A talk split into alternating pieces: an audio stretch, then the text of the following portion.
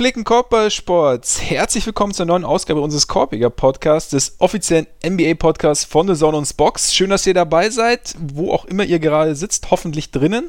Und ich meine, es gibt natürlich viele Fragen, wie geht's weiter? Für uns war es relativ einfach. Wir treffen uns nie persönlich, wir treffen uns immer virtuell. Deshalb sitzt er mir auch heute wieder aus seinem Studio, auch genannt Wohnzimmer oder Arbeitszimmer gegenüber, der unvergleichliche Christian Drost. Auch bekannt als Ole Freaks. Mein Name ist Max Marbeiter. Ja, und äh, es steht gerade alles so ein bisschen still, ne, Ole, aber wir, wir, wir quatschen trotzdem ein bisschen. Ja, ich meine, jetzt, wo uns alle Leute das mit dem Homeoffice nachmachen, können wir ja nicht sagen, uh, wir, waren schon, wir waren schon vor euch dabei, sondern wir müssen es halt weiter fortsetzen, weil wir haben ja eh nichts Besseres zu tun, letztendlich. So ist also, es. Ist bei, ist bei mir jedenfalls gerade der Fall. Das ist, äh, haben wir auch schon ein, zwei Leute sich irgendwie gemeldet und nachgefragt, was das für uns jetzt irgendwie so äh, bedeutet, auch beruflich und so. Und für den Moment mal gucken. Also man muss jetzt halt irgendwie thematisch so ein bisschen finden, was, was passt. Also ich meine, habe ja weiter mein, meine Arbeit bei Spox, wo wir natürlich auch weiter über die NBA berichten werden, aber wir müssen uns natürlich jetzt erstmal darauf einstellen, dass es halt nichts Aktuelles gibt und dass das auch eine Weile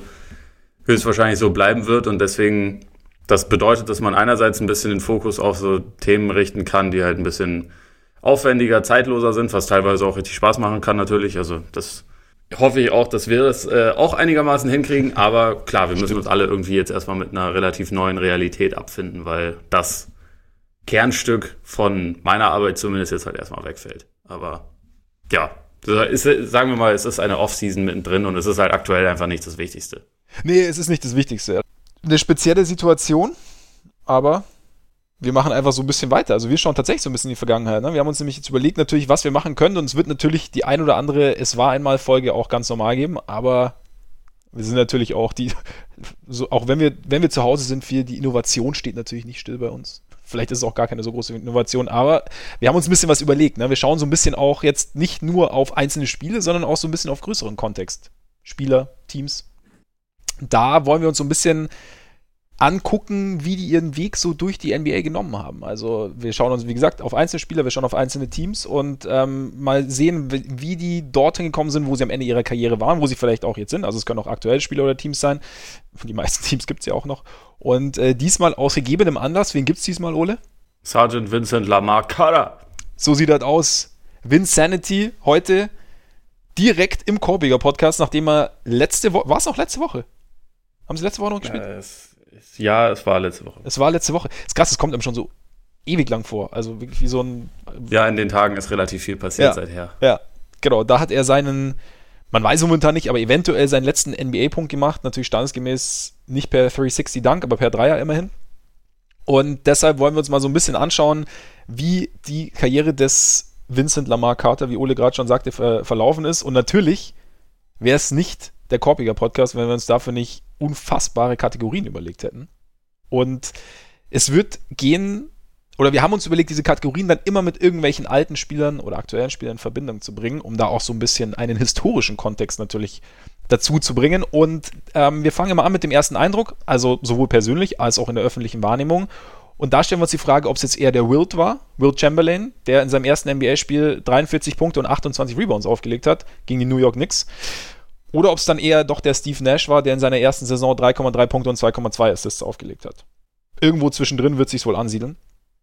Danach die Erwartungen. Wie, was hat man sich gedacht, was der jeweilige Spieler, vielleicht auch das jeweilige Team leisten könnte? Da sind wir natürlich auf der einen Seite haben wir LeBron, the chosen one, den König, den einzigartigen und äh, Manu Ginobili, der äh, an 57er Stelle gezogen wurde und dann zu einem der legendärsten Sixth Man avanciert ist, geil, habe ich das Wort auch mal wieder verwendet, ähm, der Geschichte. Dann gibt es den äh, Dirk- oder Barclay-Moment. Also entweder doch noch nach langer Reise ganz nach oben geschafft oder halt eben kurz davor gescheitert. gescheitert.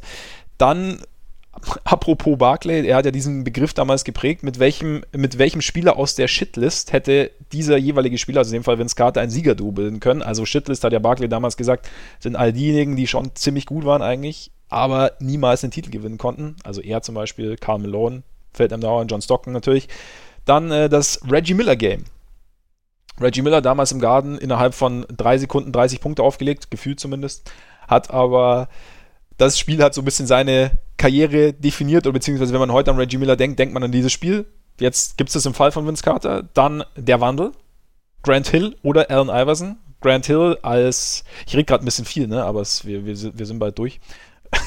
ich wollte gerade sagen, lass noch ein bisschen was übrig für, die, für die Kategorien selbst. Genau. Äh, Grant Hill, der äh, Max Jordan damals, der nächste Superstar, dann großer Vertrag in Orlando, Riesenverletzungsprobleme, war gefühlt schon fast raus aus der Liga, hat sich dann aber nochmal neu erfunden und war insgesamt am Ende 19 Jahre lang in der NBA. Hat, wie gesagt, hat seinen Wandel gut durchgemacht. Dann Allen Iverson, Oles großen Freund, äh, der allerdings sein Spiel nicht wirklich umstellen wollte, also gar, gar nicht mal wegen Verletzungen, aber ist irgendwie nicht so an den Punkt gekommen, an dem er sich irgendwie groß ändern konnte, wollte, wie auch immer. Und dann vielleicht eine kürzere Karriere gehabt hat, als er vielleicht hätte haben können. Dann kommen wir zum Gilbert Arenas Moment. Gab es einen Punkt in der Karriere von Vince Carter in dem Fall, an dem man einfach nur den Kopf geschüttelt hat, an dem er Pistolen mitgebracht hat in die Kabine oder ähm, andere, sich andere Ausrutsche geleistet hat. Die Legacy, Michael Jordan oder Kwame Brown, die beiden hängen ja für immer zusammen und ähm, ist, glaube ich, selbsterklärend. Und dann fragen wir uns noch, nicht wie gut er mit Andre Miller harmoniert hätte, sondern mit welchem Team er oder mit welchem Team das kurz vor dem Gipfel gescheitert ist, er eventuell den Titel gewonnen hätte. Also wo hätte, welches Team hätte Vince Carter in dem Fall über die Schwelle bringen können, über die Schwelle tragen können, im übertragenen Sinne. Und damit ist mein Monolog auch beendet. Freust du dich denn schon drauf, Ole? Ein bisschen. Ich bin, ich bin jetzt etwas erschlagen, muss ich zugeben, aber das. das Seid äh, ihr wahrscheinlich alle. Und ich werde jetzt mal so mal ein Nickerchen. Ole macht weiter für die nächsten zehn Minuten. Ich, darauf bin ich nicht vorbereitet. Ah, Tut mir leid. Kriegst du hin, kriegst du hin. Nein, Quatsch. Äh, wir, können ja, wir können ja vielleicht zum, zum Einstieg mal so ein bisschen noch aufs Aktuelle kommen, würde ich sagen, oder? Ich meine, wir sind ja, wir sind ja hier auch. Muss wohl. Wir haben auch eine gewisse Bringschuld, Chronistenpflicht. Und wie sieht es denn momentan aus? Was ist denn der Stand? Ja, ich meine, als wir uns das letzte Mal unterhalten haben, haben wir noch irgendwie darüber gesprochen, könnte ja jetzt dann irgendwie auch mal passieren, dass da was unterbrochen wird und irgendwie geht es so ein bisschen hin und her. Ich meine, das war ja, wenn ich es richtig im Kopf habe, war es doch in der Nacht auf Donnerstag, wo alles dann auf einmal stillstand. Ja, das heißt. Da gab es äh, dann die Gobert-News.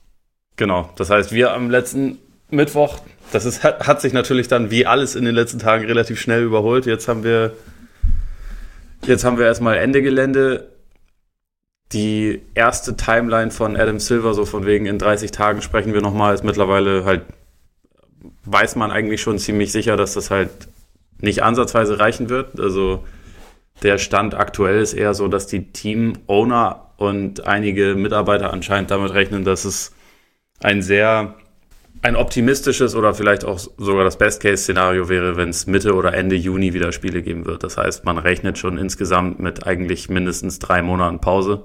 Äh, steht absolut im Raum, dass auch das nicht reichen wird. Also, dass gar nicht, gar nicht mehr gespielt wird in dieser Saison. Und ja, an dem Punkt sind wir jetzt momentan. Es gibt jetzt die ersten, oder also es gibt seit heute Nacht wieder ein paar mehr Fälle von Spielern, die bei denen bestätigt wurde, dass sie infiziert sind. Man muss dazu sagen, es gibt höchstwahrscheinlich halt ja, äh, also in den USA sowieso, aber auch im Dunstkreis der NBA noch viel mehr Fälle. Nur da in den USA das noch ein bisschen komplizierter ist, sich testen zu lassen, als hier, wo es ja hier schon nicht ganz einfach ist, ist halt einfach diese Dunkelziffer noch viel größer. Und deswegen kommt es auch alles eher so Schritt für Schritt raus. Und die NBA-Spieler zumindest kommen ja an Tests, aber das ist halt auch alles nach und nach. Man hat jetzt, nachdem es ja zunächst die beiden Jazz-Spieler waren mit äh, Gobert und Donovan Mitchell, war es dann Christian Wood von den Pistons und jetzt seit heute Nacht sind nochmal vier Netz bestätigt, wozu auch Kevin Durant gehört. Genau. Und die Lakers sind in Quarantäne, ne? Komplett. Genau. Und also die meisten anderen Teams sind auch in Selbstquarantäne. Also ja. mit ein, zwei Leuten habe ich mich da jetzt die letzten Tage auch unterhalten. Maxi Kleber hat ja jetzt auch schon ein paar Interviews gegeben, mhm. äh, beispielsweise. Der, die stellen sich jetzt alle erstmal darauf ein, dass sie eine ganze Weile Pause machen dürfen. Und ja, dass es halt einfach eine neue Realität gibt für sie wie für uns alle. Nur dass es halt da vielleicht ein etwas komfort komfortablerer Lebensstil noch ist. Aber so Teamtraining ist untersagt. Man darf unter bestimmten Bedingungen schon in die Halle und auch mit jemandem zusammenarbeiten, aber dann halt auch mit einem Sicherheitsabstand und so. Und auf einen Korb darf zu einem bestimmten Zeitpunkt immer nur ein Spieler werfen. Man darf da nicht irgendwie zusammen drauf üben oder so. Und auch im Gewichtraum soll man sich nicht zu nahe kommen und so. Also es ist alles alles sehr eingeschränkt. Die Spieler haben jetzt auch ich glaube, seit Sonntag die Erlaubnis bekommen, dass sie halt überall innerhalb der USA hinreisen dürfen. Also ah, haben sie, okay. die, USA, die USA dürfen sie nicht verlassen, aber sie dürfen halt ihren jeweiligen Markt verlassen. Sie müssen nur halt dabei trotzdem irgendwie gewährleisten, dass sie in selbst Quarantäne sich quasi befinden und Social Distancing betreiben, aber also müssen sich halt regelmäßig auch beim Team melden. Mhm. Aber sie müssen nicht mehr im Markt bleiben. Das heißt, also jeder weiß, es wird eine lange Pause sein. Die G-League-Saison ist schon mehr oder weniger fix wahrscheinlich abgesagt, weil das ja sowieso ein, ein Minusgeschäft für die NBA-Teams ist, was man halt durchschleppt, weil man da Spieler entwickeln kann, aber was jetzt für ihre Bilanz nicht positiv ist und da jetzt sowieso alle sich halt darauf einstellen, dass sie einiges an Geld verlieren, ist das halt etwas, was man da relativ leicht opfern kann.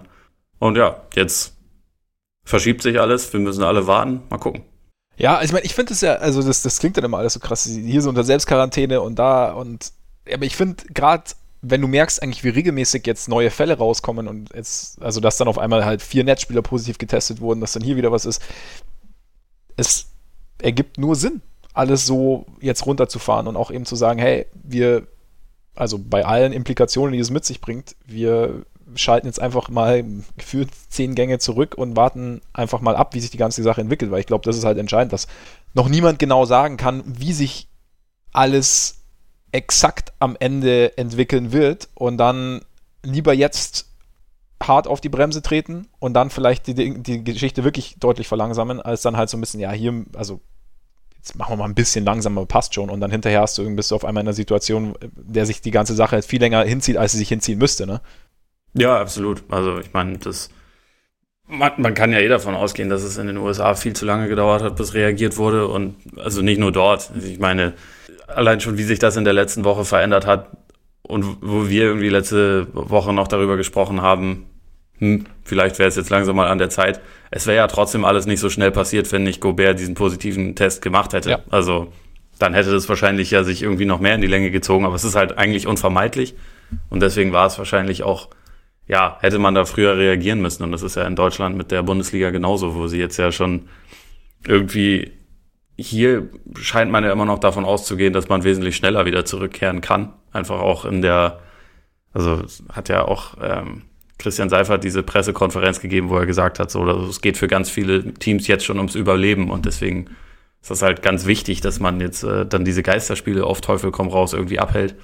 Mal gucken. Also letztendlich kann man, glaube ich, bei all diesen Sportligen auch dafür argumentieren, dass da ein bisschen zu lange gepokert wurde und ein bisschen zu sehr halt das Geld über die Gesundheit priorisiert wurde. Aber ich will es jetzt auch gar nicht will da auch gar nicht den Zeigefinger erheben, weil letztendlich ist das halt für alle eine Situation, für die es jetzt noch nicht wahnsinnig viele Präzedenzfälle gibt, wenn überhaupt. Und ja, wo, wo man halt irgendwie einfach stündlich einen neuen Informationsstand bekommt und irgendwie halt rausfinden muss, wie man damit umgeht. Und jetzt, jetzt war es, glaube ich, erstmal der Schritt, das halt alles runterzufahren, aber wie lange das dann dauert, ich meine, das ist jetzt halt einfach nicht das Wichtigste, wann der Sport zurückkehrt, muss man sagen.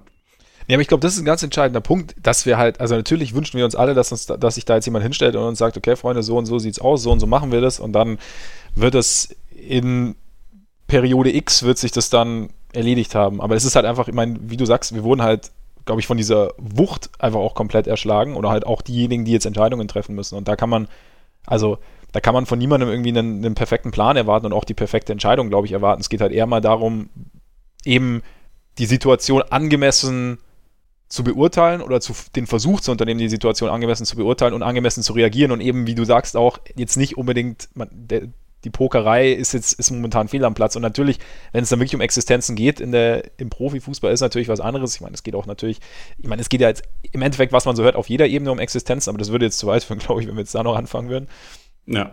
Aber ich glaube, diese, selbst diese Geisterspiele, ich meine, du hörst halt bei Spielen, du hörst jetzt bei, bei Durant zum Beispiel, hörst du, er hat keine Symptome. Und ich glaube, das ist halt das ist irgendwie auch ein entscheidender Punkt, weil dann, sp dann spielen die vielleicht ihre Spiele und weiß nicht, wie, wie, wie 100% du diese Social, wie du dieses Social Distancing wirklich betreibst, dann am Ende, dann merkst du selber nichts, du steckst oder steckst, dich, steckst jemanden beim Spiel an, keine Zuschauer außenrum, dann bist du danach irgendwie, dann hast du, ich meine, wie viele Spieler haben ihren Fahrer oder keine Ahnung, dann steckst du den an und dann, also es ist halt einfach, es ist einfach wahnsinnig schwer, das irgendwie zusammenzuhalten und dann muss man, muss man, glaube ich, schon ganz, ganz genau sich überlegen, ob man dann irgendwie, wenn, wenn die Gefahr noch akut ist, dann wirklich sagt, hey, wir, wir, wir fahren das Ding jetzt wieder hoch, anstatt, ja, wie gesagt, ein bisschen abzuwarten, bis es halt, bis sich die ganze Geschichte, bis sich die ganze Geschichte erledigt hat.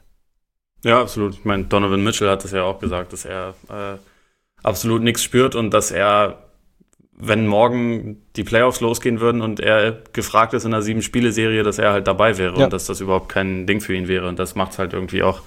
Also, einerseits ist es ja gut zu wissen, dass das halt jetzt nicht, also wenn man sich infiziert, dass das nicht heißt, dass man dass einen das irgendwie total fertig macht oder so, zwangsläufig. Ja. Gleichzeitig zeigt es halt auch, dass es halt gefährlich ist, weil man dadurch gibt es halt relativ deutlich auch eine viel größere Dunkelziffer natürlich als äh, die bestätigten Fälle. Und die Gefahr ist dadurch dann natürlich, wenn man es jemandem gar nicht anmerkt und der halt ganz normal weiter agiert, ist es natürlich höher, dass sich jemand, für den es halt eine gefährlichere Krankheit wäre, sich anstecken lässt. Und deswegen.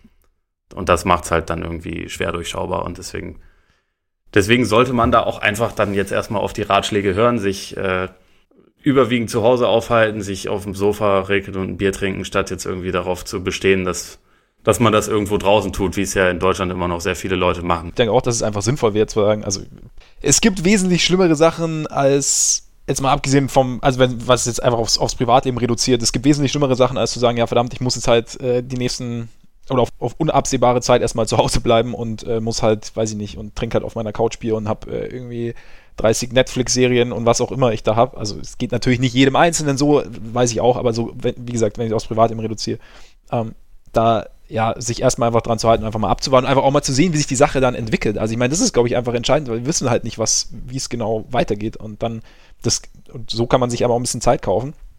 Klar, man sollte, Restaurants tun sich schwer, aber je, je schneller die Sache rum ist, desto besser, desto schneller können wir die Sache auch wieder anschmeißen. Also müssen wir, ich bin auch mal gespannt, wie, wie sich jetzt, ob da jetzt demnächst irgendwie noch was von oben kommt oder, oder wie sich das dann entwickeln wird. Aber ja, ich für mich bin jetzt sehr viel zu Hause. Nicht nur im Homeoffice. ja.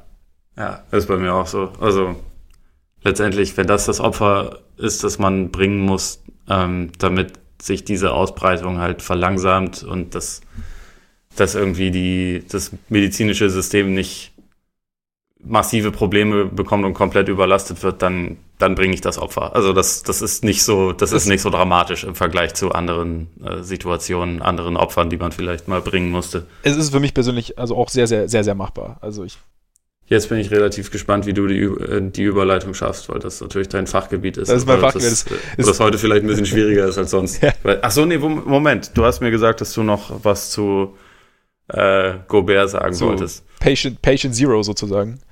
Ja. Ja, wollte wollt ich noch, genau. Äh, das wäre jetzt auch so mein nächster Punkt gewesen. Ja, wir haben ja, ich meine, Gobert war ja der, der Erste, der positiv getestet wurde. Dann gab es natürlich danach auch diese Videos, äh, denen Gobert nach Pressekonferenzen alle Mikros angefasst hat. Also es schon hieß, die, die, die Journalisten sollten sich halt mit einem gewissen Sicherheitsabstand nur noch mit den Spielern unterhalten. Dann wurde gemeldet, dass, dass Gobert dass Gobert in der Jazz-Kabine quasi alle alles, was so da war, angefasst hätte. Hoffentlich nicht. Weißt du, woran ich da, dabei denken musste? Was? Weißt du, woran ich dabei denken musste? Woran? Kennst du, kennst du den Key and Peel äh, Sketch Slap Ass? Äh, nee.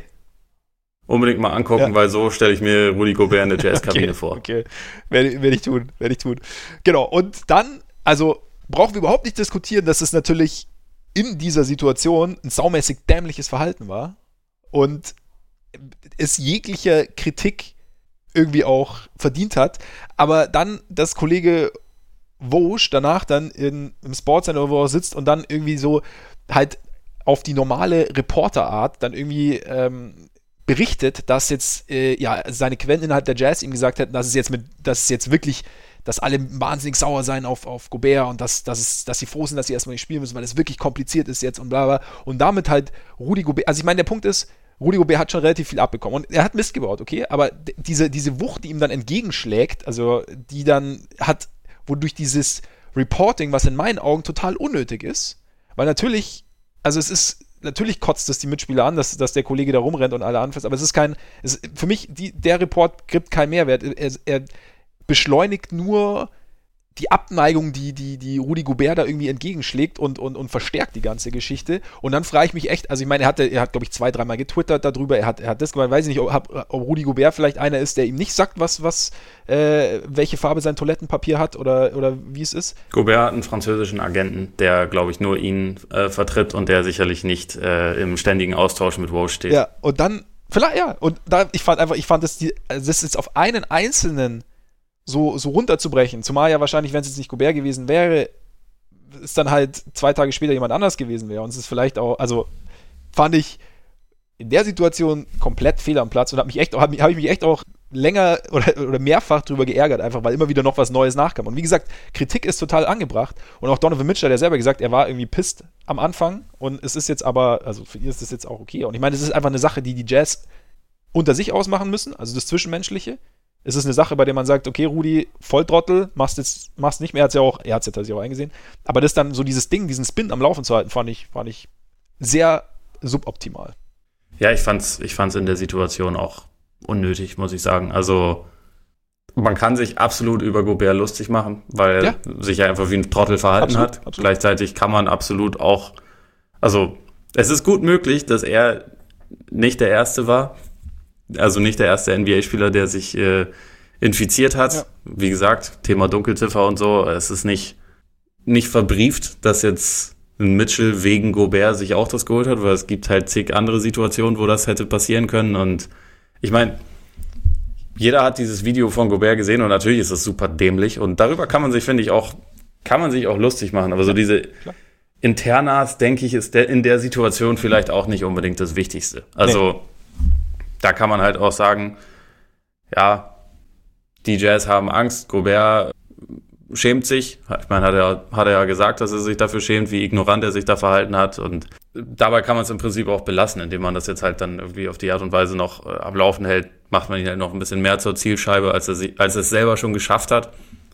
Und das ist dann vielleicht einfach ein bisschen überflüssig. Das ist auch für die, für die Jazz ja einfach auch eine eine beknackte Situation, die sie jetzt in der Phase eigentlich nicht unbedingt brauchen. Genau. Aber es ist bei Walsh halt auch wirklich nicht das erste Mal, dass er jetzt bei den Spielern oder Organisationen, wo er jetzt halt nicht so eine geile Beziehung hat, dass er dann ähm, da vielleicht so etwas pikantere Sachen noch deutlich lieber raushaut. Also ich meine, die Knicks kriegen ja von ihm auch jedes Mal einen drauf und die Knicks haben es auch verdient, aber die kriegen, also die werden immer bloßgestellt ja. von Walsh und das ist halt wirklich schon auch seit einer ganzen Weile so. Unter anderem ging es da auch, also das war ja auch letzte Woche, ich weiß nicht mehr, ob es da auch irgendwie um Geisterspiele oder um einen Abbruch ging oder so, beziehungsweise eine Unterbrechung der Saison und da waren dann irgendwie, da hat er so berichtet, ja, vier, drei oder vier Leute aus der NBA, also von den Besitzern waren dagegen, unter anderem Jim Dolan von den Knicks, mhm. weil äh. Ich meine, weiß eh jeder, sobald da Jim Dolan von den Knicks steht, wird es auch noch mehr verbreitet und jeder hasst Dolan. Von daher ist das vollkommen okay, so gewissermaßen. Aber letztendlich ist ja auch das, entweder du hast dann die vollständige Liste oder, oder halt nicht. Also es wirkt halt dann immer so wie, wie ein kleines, ja gut, wenn ich schon die Möglichkeit habe, dann kann ich den, den Nix ja jetzt auch noch mal eine reinhauen. Und das ist halt, das ist halt bei dem Gobert-Ding auch so. Ja. also ich meine, Walsh ist natürlich ein absolut überragender Reporter, da, das sollte man auch nicht, also das soll sich auch überhaupt nicht anhören und so, aber manchmal mixt er da dann, glaube ich, so ein bisschen persönliches Machtspiel mit rein mhm. bei solchen Sachen. Und da, also bei der Nummer mit Gobert und Mitchell habe ich auch gedacht, das, das hätte jetzt nicht unbedingt sein müssen. Ja, also ich finde, also Woj ist, ja, was, halt sein Reporting angeht, über alles, also über alles erhaben im Endeffekt. Aber genau, ich finde grundsätzlich, dieses persönlich finde ich grundsätzlich eigentlich nicht cool. Also weil es irgendwie, klar, es ist irgendwie menschlich, aber eigentlich soll es nicht sein. Meiner, in meinen Augen. Und äh, dann, genau, in dem Fall, wie du sagst, erst recht nicht. Einfach weil es halt Fakten darstellen und dann, äh, dann ist gut. Weil kompliziert genug, auch ohne zusätzlichen Dreh oder ohne jemanden, der das Rad die ganze Zeit nochmal ein bisschen anschiebt. Damit könnten wir jetzt endlich in die Vergangenheit blicken. Oder hast Muss du dem noch irgendwas hinzuzufügen? Nee, nee, ich meine, wird man eh in nächster Zeit noch leider genug zu sagen müssen. Deswegen ja. belassen wir uns mal für heute dabei, würde ich sagen. Genau. Kommen wir damit zu ich weiß nicht, wie oft wir es noch genauso sagen werden, Vincent Lamar Carter, aber vielleicht noch ein paar Mal. Ja, auf jeden Fall. Schon, oder? Der mittlerweile, ja, nicht wahnsinnig schnell, aber so halbwegs auf die 50 zugeht und vor 22 Jahren in die NBA kam. 1998 gedraftet. Und ähm, ja, der erste Eindruck. Wild oder Nash? Wie war es denn bei dir damals? Du warst, äh, bist, warst du damals schon so richtig drin oder bist du.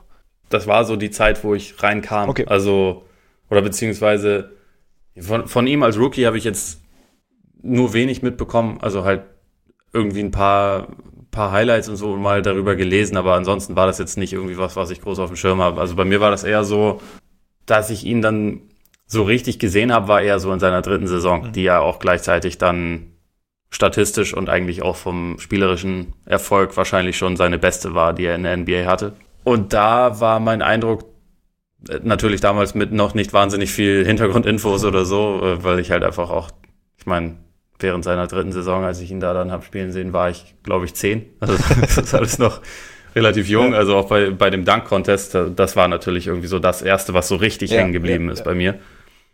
Und da habe ich halt einfach gedacht, gut, ich habe noch nie so einen Athleten gesehen. Ähm, jede Bewegung wirkte irgendwie unheimlich geschmeidig und einfach, ähm, obwohl kraftvoll. Also ich meine, diese, diese Dunks, die für ihn ja charakteristischer sind als alles andere, sind halt einfach massiv kraftvoll und gleichzeitig total elegant. Mhm. Und dadurch wirkte irgendwie alles für ihn immer so ein bisschen, ja, fast einfach. Und ich meine, das ist so der persönliche Eindruck, der deckt sich aber ja auch irgendwie mit dem öffentlichen, glaube ich. Also er wurde ja ganz schnell auch aufgrund dieser, dieser Voraussetzungen, die er hatte, so in diese Next Jordan-Gruppe mit reingeworfen. Ja. Galt eigentlich sogar, glaube ich, für eine Zeit lang noch vor Kobe eigentlich so als der, das Paradebeispiel dafür. Ja gut, ich meine, er hatte, er hatte Glatze, er hat dieselbe Position gespielt und halt, und ich meine, Jordan, als er in die Liga kam, war ja auch diese Mischung aus Geschmeidigkeit und Athletik. Also es war nochmal, ja. Ja, und er hat halt auch im Gegensatz zu Kobe direkt eine sehr große Rolle ja. gespielt, ne? Also ja bei Kobe war es halt in der ersten Saison jetzt noch nicht so. Ich meine, Carter kam auch bis, mit bisschen anderen Voraussetzungen, hat ja drei Jahre am College gespielt, auch UNC, natürlich noch ein Jordan-Vergleich. Genau, genau. Ähm, und ist halt direkt Rookie of the Year geworden mit, ich glaube, 19 Punkten in der ersten ja. Saison im Schnitt. Und Kobe musste sich ja auch den Platz als Starter erstmal verdienen. Das war ja bei den Lakers nicht von Anfang an so. Und deswegen, klar, da war er erstmal so ein Paradebeispiel. Und also für mich als damals doch sehr jungen äh, NBA-Fan war er damit halt irgendwie so auf einer Stufe, so mit, mit Kobe, Iverson und so, was den, was diesen Superstar-Hype mhm. quasi angeht.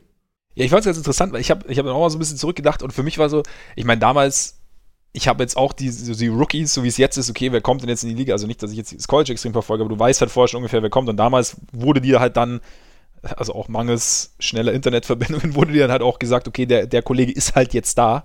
Und dann hast du ihn, du es, gab halt nicht so diese, diese ganz großen Erwartungen, die man ja heute irgendwie schon in, in die Andrew Wiggins und Joel Embiids und ähm, wen auch immer legt, gab es halt, also zumindest für mich gab es das damals noch nicht. Deswegen war es aber auch das Ding, ich meine, dadurch, dass er halt einfach so diese Ähnlichkeit zu Jordan hat, äh, bei mir natürlich viele Sympathien geweckt. war ja klar, gerade weil äh, Jordan gerade dann aufgehört hatte auch. Beziehungsweise kurz davor war aufzuhören. Es war ja, er wurde ja gedraftet 98, dann gab es den Lockout und eben nach diesem Lockout hat dann, oder nachdem der Lockout vorbei war, hat Jordan dann sein Karriereende verkündet. Und dadurch, ja, also ich, ich habe halt dann irgendwie von diesem Flummi in Kanada gehört. Also das war halt so dieses, also dieser Typ, der halt unfassbar dankt, der halt mega athletisch ist und halt bei diesen, bei dem Team spielt, das halt ein ganz witziges Logo hat. Das so äh, zwei, nee, vier Jahre vorher, glaube ich. Wann kamen die Raptors? 95? 95. 94? 95 war die erste Saison. Genau. 95, 96. Ja, also sie waren halt irgendwie noch ganz frisch. Damals, äh, Damon Staudemeyer war ihr erster Pick damals, gell? Um nochmal irgendwas reinzuschmeißen, was jetzt gar nicht dazugehört. Aber genau, aber war, er war halt so der, der die, die, die äh, Raptors dann irgendwie auch so ein bisschen mehr auf die Landkarte gespielt hat. Und ja, ich meine, öffentliche Wahrnehmung, wie du sagst, also es war halt so dieses, dieses Next Jordan-Ding, einfach so aufgrund diverser Parallelen er war dadurch natürlich auch per perfekt vermarktbar. Und ich hatte auch so ein bisschen den Eindruck, oder wenn ich jetzt so zurückdenke, dass auch so ein bisschen so, du hattest mit, mit also Kobe, klar, hattest du eh schon, oder hattest du auch, aber du hast ja mit Iverson hattest du halt auch so diesen, diesen wilden, jungen Superstar, der halt so ein bisschen, ja, ein bisschen unangepasster war und er war so ein bisschen so das, das, weiß nicht, das Ying zu Iversons Young. Also hatte ich so ein bisschen den Eindruck, auch für die Liga. Ja, wesentlich glatter. Ja, genau. Und das war halt so ein bisschen, ja, war, tat der Liga ganz gut und so, von daher waren halt alle, irgendwie hatte ich schon so das Gefühl, froh, ihn zu haben. Eben, wie gesagt, so auch so, so, so gefühlt so ein nahtloser Übergang von, von, vom einen Jordan zum nächsten, in Anführungszeichen. Und äh, von daher würde ich ganz, sagen, ganz klar sagen, er tendiert eher Richtung Wirt als Richtung Nash, oder? Ja, ja, auf jeden Fall. Ja, ich meine, Erwartungen sie sind relativ schnell hoch, also relativ schnell angestiegen, aber ich meine im Endeffekt, es gab ja in, in North Carolina am College gab es also dieses, diese Six Starter von äh, Bill Guthridge, dem Coach, zu denen unter anderem auch Ademola Okulaja zählte. Da war eigentlich auch Antoine Jameson, sein guter Kumpel, war eigentlich so ein bisschen beliebter, ne? Also bei den Teams. Oder man hat so ein bisschen, hat in ihm noch ein bisschen mehr gesehen damals. Ja, ich glaube, er war einfach ein kleines bisschen polierter dann auch schon, ne? Er ist ja, ja auch direkt vor Carter gedraftet genau. worden, dann füreinander getradet worden. Übrigens, ja. das, das, hatte ich gar nicht auf dem Schirm, aber der, der Pick, aus dem Vince Carter wurde, der war ja der war ja schon lange vorher ein paar Mal getradet worden. Unter anderem war er auch in dem Chris Webber Penny Hardaway Trade mit involviert, was ich überhaupt nicht mehr auf dem Schirm hatte, aber oh. ähm, Aha, ja. was ja auch irgendwie vier Jahre vorher war. Das ist immer ganz ja. lustig, wenn man auf Basketball Reference dann so auf die Spielerseite guckt und sieht, also, also Future Pick und so. Und da, da war der halt irgendwie schon in vier, vier Trades involviert, bevor er, bevor er überhaupt in die NBA gekommen ist. Ja. Und dann gab es halt diesen Draft-Tag-Trade auch, wo, glaube ich, er plus ähm, Cash an die, an die Raptors gingen für, für Jameson, Jameson was ja. auch irgendwie eine, eine sehr, eigentlich eine merkwürdige Abfolge ist in so einem Draft, wenn irgendwie, also wenn das andere Team ja auch die Möglichkeit gehabt hätte, ihn zu draften. Also, ja, war direkt hintereinander, ne? Ja, genau. Ja. Das war, also er war an fünf und Jameson war an vier, ja. wenn ich es richtig im Kopf habe. Ja, genau, genau. Davor waren die Clippers dran mit Michael Oliver Candy. Hat nicht so gut funktioniert. Die Grizzlies mit Mike Bibby war, war okay eigentlich. Hat, hat eine ganz gute Karriere ja. gehabt, war aber, glaube ich, auch nie All-Star. Nee, nee. Aber hat äh, auf jeden Fall den, den, den Kings noch so ein bisschen etwas an ihrer, etwas Flashiness genommen, dafür ein bisschen Seriosität gegeben. Und äh, ist jetzt äh, Topmodel für jedes Bodybuilding-Produkt der Welt. ja, die, die Bilder sind immer wieder krass. Ja. Wenn man diese echt, ich, muss, ich muss echt mal ein paar Mal hingucken. Okay, es ist echt Mike Bibi, es ist echt Mike Bibi. Krass. Ja, genau. Und dann Rafe LaFrance noch. An drei. Von den Denver Nuggets damals gezogen. Das heißt, im Endeffekt, also Carter war nicht so dieses Next Big Thing wie jetzt, wie jetzt beispielsweise LeBron oder wie jetzt Zion zum Beispiel, sondern er war halt schon, also man an, an fünf gedraftet, also man wusste schon, dass man da einen, einen relativ guten Spieler bekommt, hat schon ein gewisses Potenzial gesehen, aber er, also er musste jetzt nicht er war jetzt nicht der, der, der, der Heiland und der, der, der Retter der Liga, so jetzt nach Jordan, bevor er sein erstes Spiel gemacht hatte. Und dann, ich meine, dann gab es natürlich schon so dieses, dieses erste Jahr mit Rookie of the Year, ähm, im zweiten Jahr direkt viertbester Scorer der Liga gewesen, dann eben dieser Slam Dunk Contest, Third Team geworden im, im zweiten Jahr und hat im Endeffekt ja dann auch, also im Endeffekt, was Basketball in Kanada oder in Toronto ist, ist ja auch zu großen Teilen Sean Carter zu verdanken. Da gibt es ja auch diese Doku, also vielleicht auch jetzt gerade, wenn man viel zu Hause ist, auf, auf Netflix, den, den Carter-Effekt. Da kann man das noch mal so ein bisschen genauer anschauen. Da sieht man noch mal ein bisschen genauer, wie, wie viel das eigentlich ausgemacht hat, dass er da in, in, in Toronto war und was er da eigentlich so, so losgetreten hat irgendwie.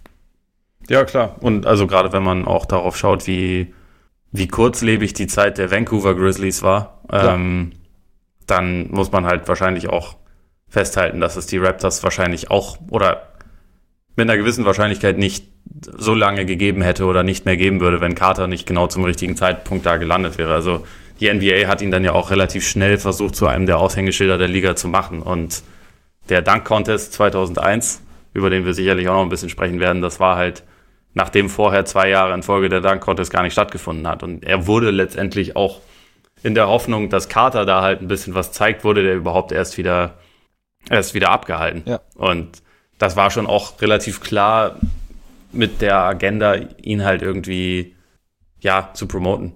Und das hat ganz gut funktioniert. Also gerade so in den ersten Jahren, weil halt sein, sein Aufstieg in der NBA auch ziemlich kometenhaft war, muss man ja sagen. Übrigens noch ganz kurz zu dem Draft, weil wir, glaube ich, aus deutscher Perspektive auf die, auf die Socken bekommen, wenn wir das nicht zumindest ja. erwähnen, dass da auch ein gewisser äh, Dirk Werner gedraftet wurde an neun, den man nun relativ klar natürlich rückblickend an die Eins gesetzt hätte in dem Draft ja, und durchaus. dass direkt nach ihm Paulchen Pierce gezogen wurde, der meiner Meinung nach dann relativ klar auf Nummer zwei Alltime, äh, also in diesem Draft hätte, hätte sitzen sollen.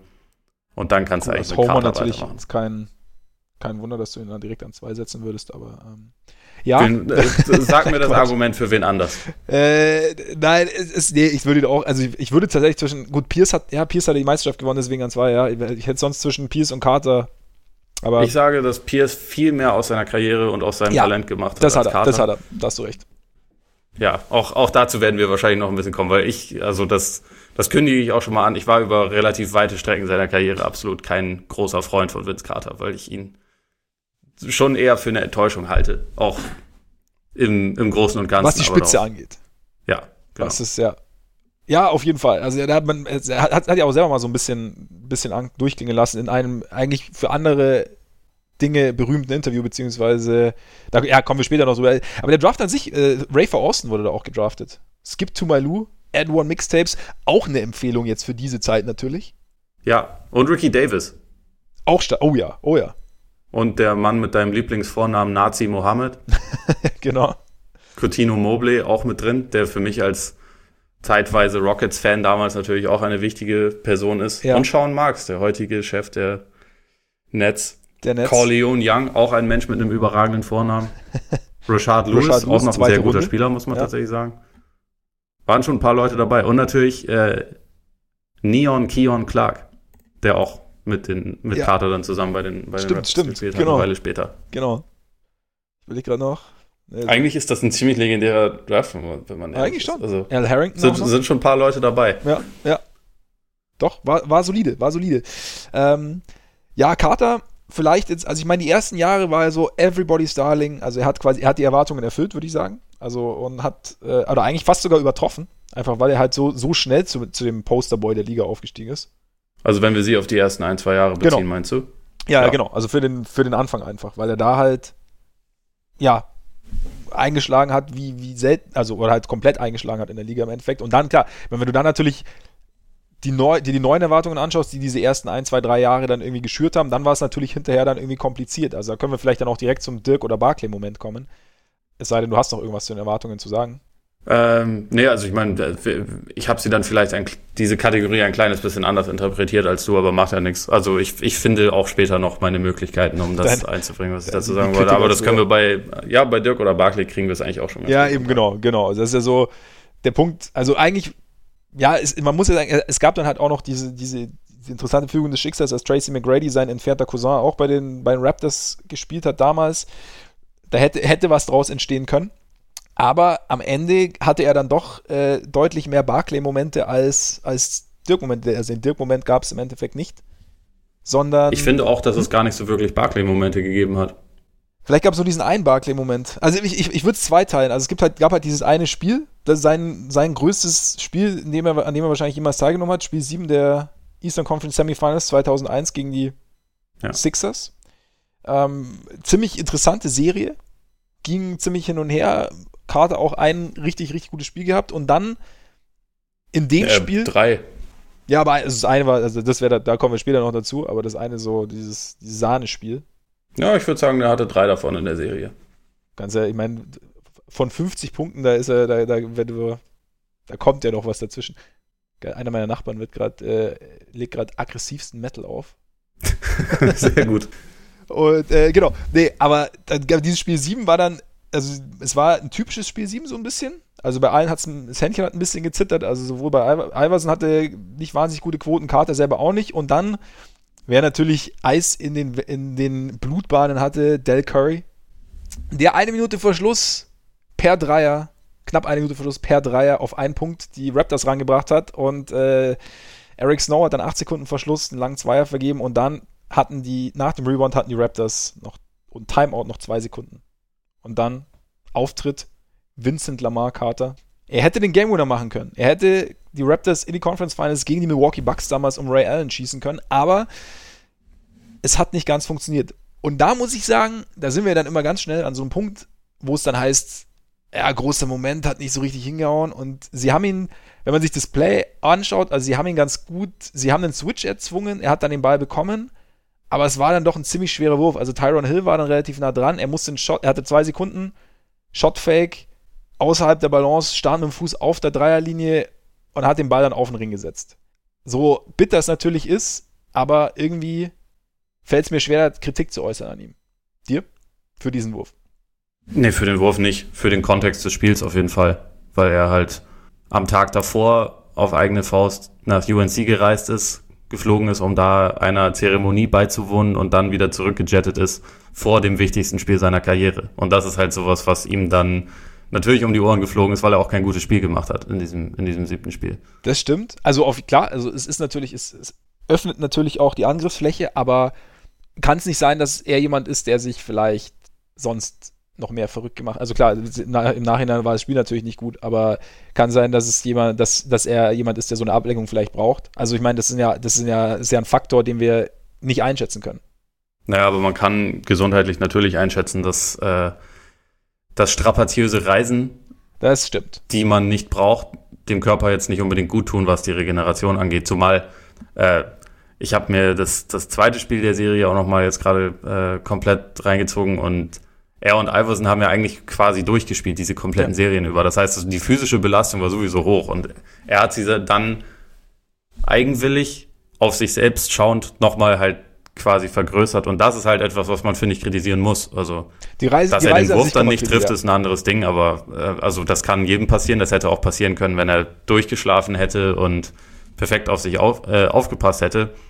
Aber hat er halt nicht und ja, dadurch hat er es halt ein bisschen er hat halt ein bisschen mehr sich selbst über das Team gestellt. Und das ist halt etwas, was er auch nicht nur einmal gemacht hat in seiner Karriere. Und deswegen ist das dann, finde ich, was, was so ein kleines bisschen Symbolwert hat und was schade ist, weil das war die beste Serie seiner Karriere. Es war, also, er hatte dieses eine 50-Punkte-Spiel, er hatte auch eins mit 35, eins mit 39. Das waren die drei Spiele, die sie gewonnen haben in der Serie. Also, er hatte insgesamt 30, 6, 6 und jeweils zwei Blocks und zwei Steals pro, äh, pro Spiel in, der, in einer sieben Spiele-Serie, was natürlich absolut massiv ist. Also und es war ein krasses Duell, was er sich mit Iverson vor allem geliefert hat, der gerade, ich glaube, während der Serie seinen MVP Award bekommen hat. Ich bin mir gar nicht mehr ganz sicher, oder ob das die Serie danach war, aber der halt schon relativ safe als MVP galt zumindest. Ähm, und war da eigentlich auf Augenhöhe. Dass das halt dann dazu kam, das passt halt, passte halt dann im Nachhinein irgendwie ganz gut so zu dem überbordende Thema seiner Karriere, dass es halt irgendwie dann nie so ganz gereicht hat, weil es war gleichzeitig wohl seine beste Chance auf diesen Dirk-Moment, wie man das nennt, auch wenn es eigentlich zu früh für einen Dirk-Moment gewesen wäre, weil es erst seine dritte Saison war. Zumal man auch ja sagen muss, dass in den Finals dann die Lakers gewartet hätten, die in diesem Hätte man eh verloren, klar. Genau, ein Spiel verloren haben, dann gegen die Sixers eben, also wahrscheinlich also den, den großen Dirk-Moment hätte es wahrscheinlich gar nicht gegeben, aber das war natürlich seine Chance. Und ja, ich, ich, also ich kann die Kritik auf jeden Fall also nachvollziehen und es ist natürlich irgendwie Quatsch, da sich, sich äh, in, in Flieger zu setzen, hin und her zu fliegen. Es ist aber natürlich auch, jetzt nehmen wir mal an, sie hätten das Spiel gewonnen. Er hat keinen Hahn danach gekräht und es war uns lag ja, so ist es. Also so. Die Geschichte wird von den Hatern geschrieben. so, das ist so doch ist der es, berühmte so Spruch, oder nicht? Äh, was ich aber grundsätzlich mal, mal abgesehen von dem Spiel finde, ich finde, er war immer so ein bisschen spät dran in seiner Karriere. Also er wurde ja dann irgendwann zu den Nets getradet, nachdem sie zweimal in den, zweimal in den Finals gestanden waren. Äh, er wurde nach Orlando getradet, nachdem sie in den Finals waren, da waren sie ja nochmal dran in den Conference Finals damals mit Dwight Howard, da haben sie gegen die Celtics verloren, was auch passieren kann. Ich meine, die Celtics waren ja auch ein, ein durchaus solides Team damals. 2010. Waren sie da nicht sogar nur in den Semifinals? Nee, du hast ja, recht. War, genau, das Conference Finals. Mhm. Und dann wurde er nach Dallas getradet, nachdem, oder hat in Dallas unterschrieben, nachdem sie die Meisterschaft gewonnen hatten.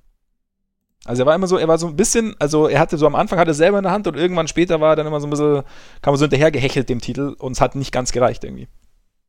Ja, ich meine, äh, bei mehreren dieser Teams galt er ja auch so ein, eigentlich ein bisschen als derjenige, der es jetzt, der jetzt das fehlende Puzzlestück sein soll. Und das ja. war er halt nie. Also die Superstar-Zeit, die war ja dann auch irgendwann bei den Nets eigentlich schon vorbei.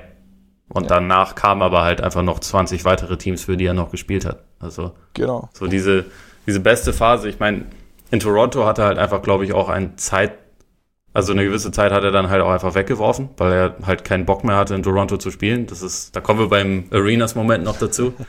ähm, aber das war halt eigentlich seine Prime, also die Phase, die wahrscheinlich so die beste seiner Karriere hätte sein sollen, die hat er halt so ein bisschen, bisschen weggeschleudert. Und dann gab es halt bei den Nets nochmal so ein, so ein Aufflammen. Und die Stationen, die danach kamen, da war halt jeweils kein Superstar mehr. Da war eigentlich schon, also auch kein, kein richtiger Star jetzt mehr in der Hinsicht. Und es war jetzt halt, also ja, man kann sagen, er war dann immer ein kleines bisschen spät dran.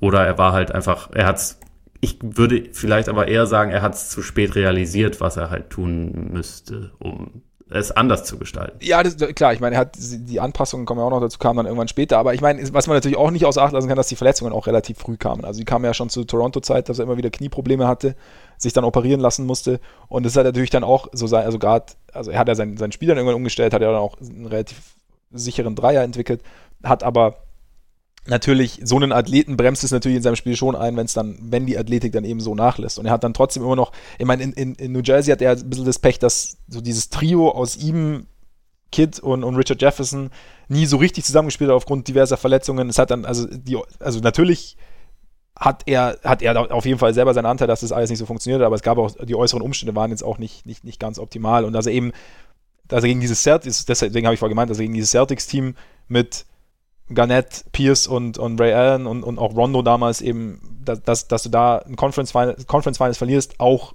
mit Dwight Howard, der damals ja noch äh, ja, einen legitimen Case hatte für einen der besten Spieler der Liga, ist jetzt ja keine Schande. Also es ist jetzt nicht so, so dass, dass da, er hat jetzt nicht das, ich glaube, er hat, wie du sagst, er hat jetzt sicherlich nicht das gebracht, was man sich von ihm erhofft hat, aber so, so ist halt der sportliche Verlauf. Es gibt mehrere gute Teams und gut, Dallas nach der Meisterschaft war das Team natürlich auch nicht mehr dasselbe, muss man auch sagen. Also da, ja. Ja, absolut. Wenn wir jetzt aber uns mal in der Prime anschauen, gäbe es denn irgendein Shitlist-Mitglied, mit dem du Vince Carter verbunden hättest, mit dem er dann einen Titel hätte gewinnen können oder ein Siegerduo hätte bilden können? Gibt es da einen? Also, ich finde, man kommt da bei ihm nicht drum rum, halt T-Mac zu nennen. Also ja. einfach, weil sie in einem Team waren. Also T-Mac wurde ein Jahr vor ihm gedraftet. Äh, aber jünger? Ja, genau, aber jünger und musste sich auch im Gegensatz zu Carter so ein bisschen hinten anstellen. Also kam von seiner Bank, äh, von der Bank in der dritten Saison hat er dann ja schon richtig gut bei den Raptors gespielt. Das war Carters zweite Saison und danach ist er aber halt gegangen, weil er wohl auch sein eigenes Team haben wollte und weil die Raptors halt ganz klar Vince so nach vorne gestellt haben und also die beiden haben, es war jetzt nicht irgendwie so, dass sie sich nicht leiden konnten oder so. Also dieses, sie waren vielleicht ein bisschen zu jung zusammen, um dieses Spotlight so richtig teilen zu können. Und ich glaube aber halt, wenn man das irgendwie geschafft hätte, so diese ersten ja, Jahre vielleicht ein bisschen zu überstehen und T-Mac in seiner Entwicklung halt noch da zu behalten. Ich meine, also T-Mac war zwei, drei Jahre später zweimal Topscorer der NBA und absolut einer der besten Spieler. Also er ist auch besser geworden als Carter, meiner Meinung nach, weil er einfach ein kompletterer Spieler war. Die beiden in ein Team zusammen, zusammen zu behalten, so über vier, fünf Jahre. Ich weiß nicht, ob sie jetzt, also es wäre jetzt kein, kein Shaq-Kobe-Duo gewesen, aber ich meine, ganz ehrlich, wer war jemals ein Shaq-Kobe-Duo außer den beiden? Es gab nur die beiden, deswegen sind sie auch einzigartig. Aber das hätte im Osten eigentlich über Jahre das stärkste Duo sein können oder müssen, glaube ja. ich. Also, also einfach, weil beide so unfassbar talentiert waren, unfassbar unfassbare Fähigkeiten als Scorer, aber auch in anderen Hinsichten hatten. Also Carter konnte ganz gut passen, T-Mac war sogar richtig gut als, als Passer, würde ich sagen. Äh, beide konnten werfen. Also Carter hat ja auch schon in seiner dritten Saison fünf Dreier im Schnitt genommen und äh, über 40 Prozent davon getroffen. Also er war schon immer ein wirklich guter Shooter. Das hat ihn auch beispielsweise von, von Iverson abgehoben, der, was die Quoten angeht, nie auf so einem Niveau eigentlich war. Sie hatten die Anlagen, um gut zu verteidigen. Also sie haben es jetzt vielleicht nicht beide immer gemacht, aber sie konnten es absolut und deswegen, das finde ich eigentlich, wenn man so auf die Karriere von beiden zurückblickt, ist das eigentlich extrem schade, dass es halt diesen, diesen Versuch nicht ein bisschen länger gab. Und deswegen ist das für mich halt auch ganz klar, dass das Shitlist-Mitglied, was man da dann nennen muss, weil ja, beide zusammen hätten eigentlich, glaube ich, relativ viel Schaden anrichten können. Unter anderen Umständen. Da ist uns einiges verloren gegangen, auf jeden Fall. Ja, auch wenn man diese äh, Truppe sich anguckt, mit der Carter dann 2001 in den Playoffs relativ nah an den Conference Finals war, das war eigentlich, also es hätte spielerisch schon klappen können, wenn man da jetzt ein ähm, Team-Mac auch noch nebengestellt hätte. Also die hatten mit Oakley und Antonio Davis gute Bigs, die auch beide ganz, ganz ordentlich aus der Mitteldistanz zumindest werfen konnten.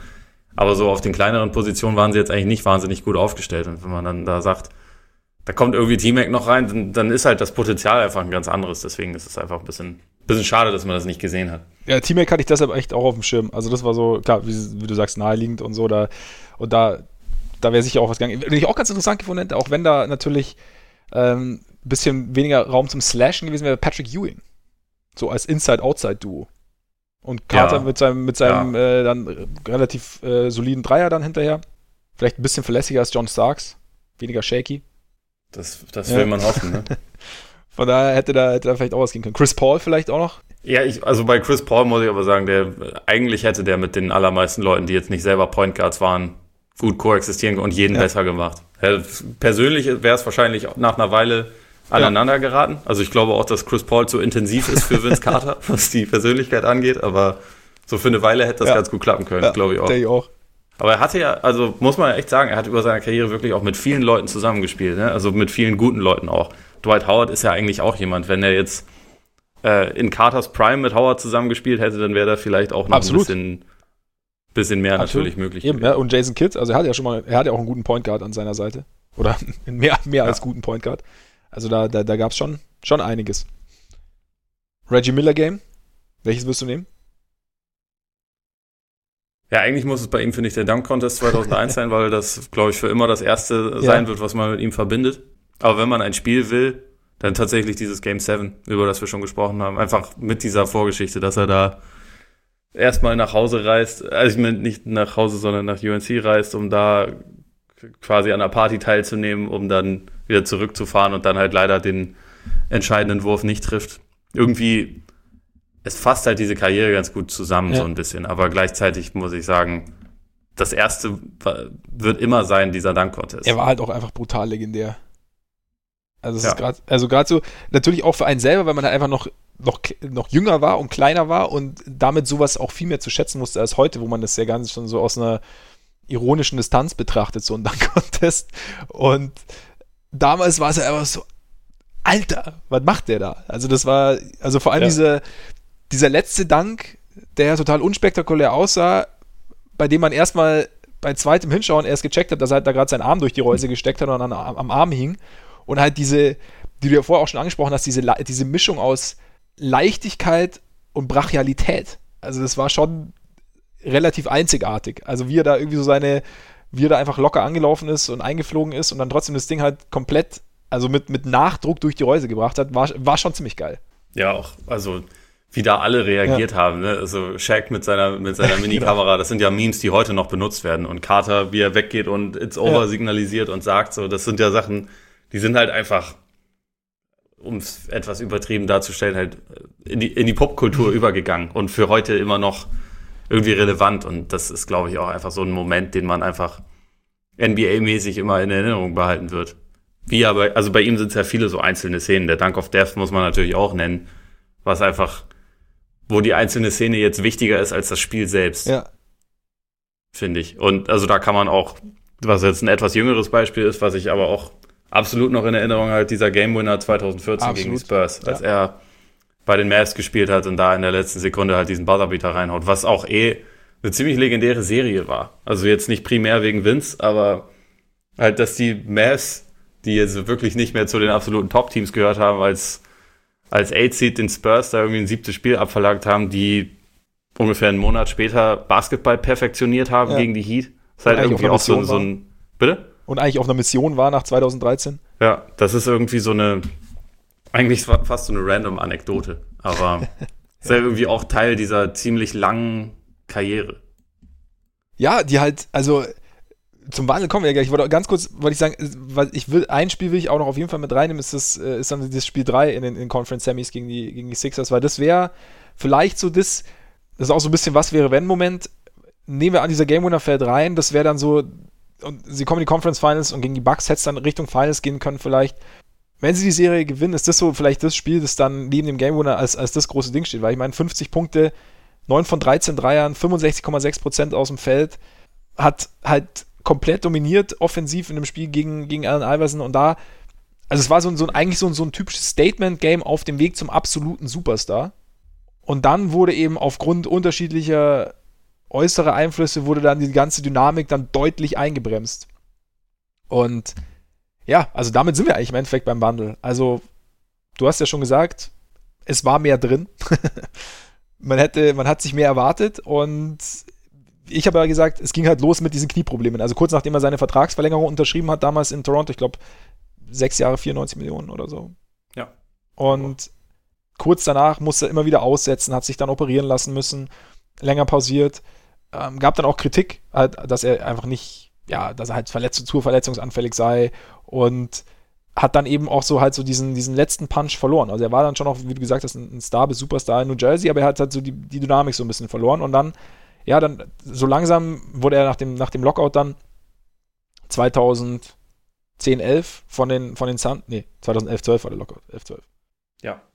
Da wurde er, er, von, den, von den Suns entlassen und hat dann in Dallas unterschrieben und ist dann, hat da sich dann so langsam intensiver in seine Rollenspielerposition reingedacht und auch reingespielt, ist dann zum Sixth Man geworden, hat davon Jason, äh, Jason Terry übernommen und dann Journeyman und aber absolut beliebter Teamkollege und äh, einer der geschätztesten Veteranen und halt eigentlich mittlerweile ja über jeden Zweifel erhaben, auch wenn er mal immer mal wieder ja, spielerisch schon noch immer so, so, so, so einen kleinen Beitrag leistet, aber halt natürlich auch noch irgendwie dabei ist. Aber es ist, glaube ich, so dieses, ich meine, du, du hast ja selber gesagt, wie streitbar er eigentlich damals eine Zeit lang war. Und dann, dass mir jemand auch ihm äh, nachgesagt hat, dass er ein bisschen kompliziert ist, dass er so sich über das Team stellt. Und jetzt mittlerweile hat er halt Awards für sein, sein Dasein als Teamkollege bekommen, von der, von der Spielervereinigung und so. Also äh, da ist, da hat schon ein sehr, sehr, sehr intensiver Wandel, nicht nur spielerisch stattgefunden, oder?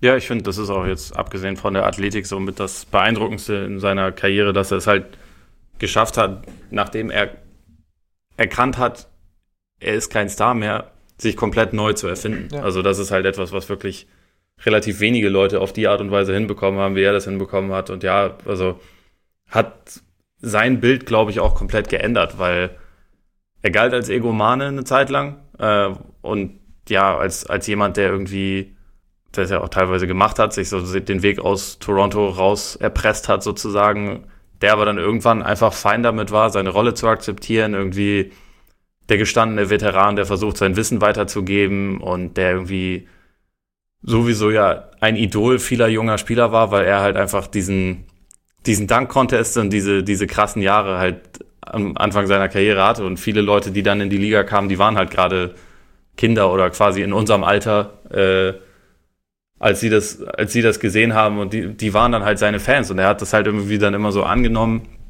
und irgendwie versucht, den einzelnen jüngeren Spielern zu helfen und auch so eine, so eine Professionalität vermittelt, die jetzt früher gar nicht unbedingt mit ihm in Verbindung gebracht wurde. Und das ist halt, das ist auch was, was ich total sympathisch finde und weshalb sich auch mein, mein Bild von ihm über die letzten Jahre dann nochmal sehr gewandelt hat. Weil, wie gesagt, ich finde diesen, dieser Superstar-Peak, den er hätte haben sollen, der ist ausgeblieben. Also auch, dass er nie in einem First-Team war, auch nur zweimal in den All-NBA-Teams und so, das ist gemessen an dem Talent, finde ich, eine große Enttäuschung. Aber was er dann insgesamt trotzdem noch aus seiner Karriere rausgeholt hat, das ist dann irgendwie wieder, ja, quasi fast Erwartungen übertroffen, einfach weil es so langlebig ist und sich auch noch so viel wieder neu erfunden hat. Und ich finde es auch ganz sympathisch, dass er dann nicht gesagt hat, ich gehe jetzt immer zu einem Contender, selbst wenn ich gar nicht spiele. Hauptsache, ich hole mir noch irgendwie meinen Ring ab, mhm. sondern er ist ja wirklich viel in den letzten Jahren bei miesen Teams gewesen. Einfach weil er da gesehen hat, okay, da kriege ich noch Spielzeit,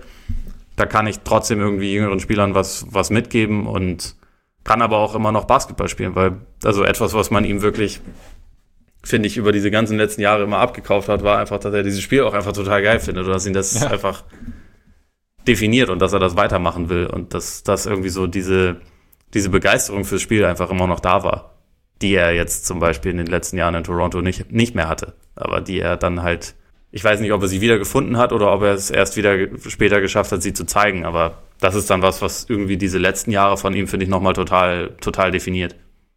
Es ist wahrscheinlich, oder vielleicht dann auch ein, ein, einfach ein Switch in der Herangehensweise. Also wenn du natürlich, wenn du nur diesem Erfolg hinterherrennst und irgendwie einer gewissen Idee hinterherrennst, die du die andere wollen, dass du verkörperst, die du auch gerne selber verkörpern willst, dann, dann fällt vielleicht so, wie du sagst, diese Liebe fürs Spiel, wie es auch immer so schon heißt, fällt dann vielleicht echt so ein bisschen hinten runter. Und wenn du dann irgendwann so zu dem Ding kommst, okay, mit und mehr, ja, mehr Zufriedenheit entwickelst mit dem, was du jetzt selber bist und was du jetzt auch vielleicht noch sein kannst, dann mit, mit fortschreitendem Sportleralter, dass du dann halt, dass du dich wieder mehr auf das, auf die Essenz sozusagen, was ja wirklich konzentrierst, also weshalb du mal angefangen hast, was ja wirklich ist, dass du das Spiel einfach wahnsinnig gern spielst. Und das kann natürlich, das führt dann natürlich auch zu, zu mehr Zufriedenheit. ich finde es auch, ich finde es echt ganz cool halt, wie viel unter, wie du, wie du auch gesagt hast, wie viel unterschiedliche Sachen von ihm halt hängen bleiben.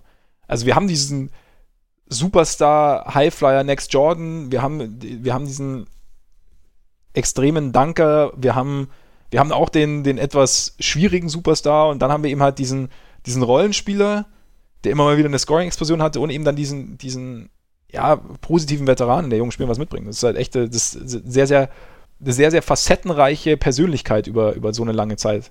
ja, halt auch jemand, der irgendwie dann auch trotzdem auch in diesen letzten Jahren halt gelegentlich dann immer noch so Danks rausgehauen hat, wo man ja. das, das ist eigentlich kein Mensch. Ja, genau. Weil diese Form von Athletik, die ist halt auch bei jemandem, der dann irgendwie 42 ist oder so, einfach immer noch absolut beeindruckend. Und wird, wird wahrscheinlich auch nie weggehen. Also wenn man sich, wenn man sich angeguckt hat, wie er sich über die letzten Jahre noch bewegt hat, dann wurde man ja echt das Gefühl, nicht los, das kann der auch noch zehn Jahre weitermachen. Doch Half Man, Half Amazing. Ja. Absolut. Das ist schon krass. Und trotzdem gab es halt scheinbar, vielleicht, angeblich, diesen einen Moment, diesen Gil Arenas Moment. Ist wahrscheinlich für dich auch, als er aus Toronto weg wollte, oder? Ja, absolut. Also, weil das da, ich meine, ist ja bei Weitem nicht der erste Superstar, der irgendwie weg wollte von seinem Team.